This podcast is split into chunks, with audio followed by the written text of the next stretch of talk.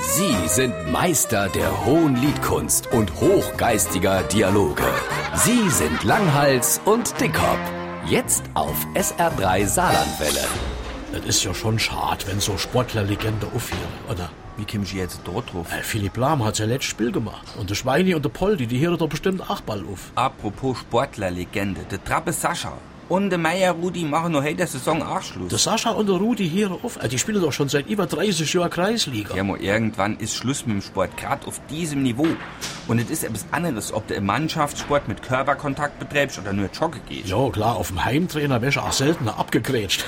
Ja, so Ausdauersportler, die können ja bis ins hohe Alter ihr Sport betreiben. Du musst nur die Grenze kennen und wissen, bis zu welcher Belastung du gehen kannst. ja, es gibt ja auch so richtige Seniorenmeisterschaften. Genau, da kannst du in manche Sportarten ach mit 80 noch Weltmeister kennen, aber nicht im Spitzensport.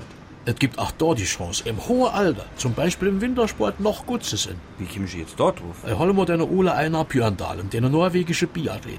Der ist doch schon ewig dabei. Der hat doch schon Biathlon gemacht, da wurde mein Kinder noch ganz klein. Und der hat doch letztes Jahr immer noch, immer noch in der Weltspitze mitgemischt.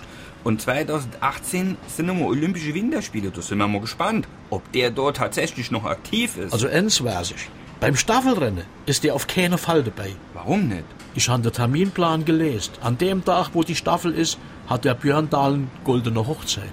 Tja, an dem Tag schießt der nicht auf Schäve, Weil er muss bei seinem bleiben.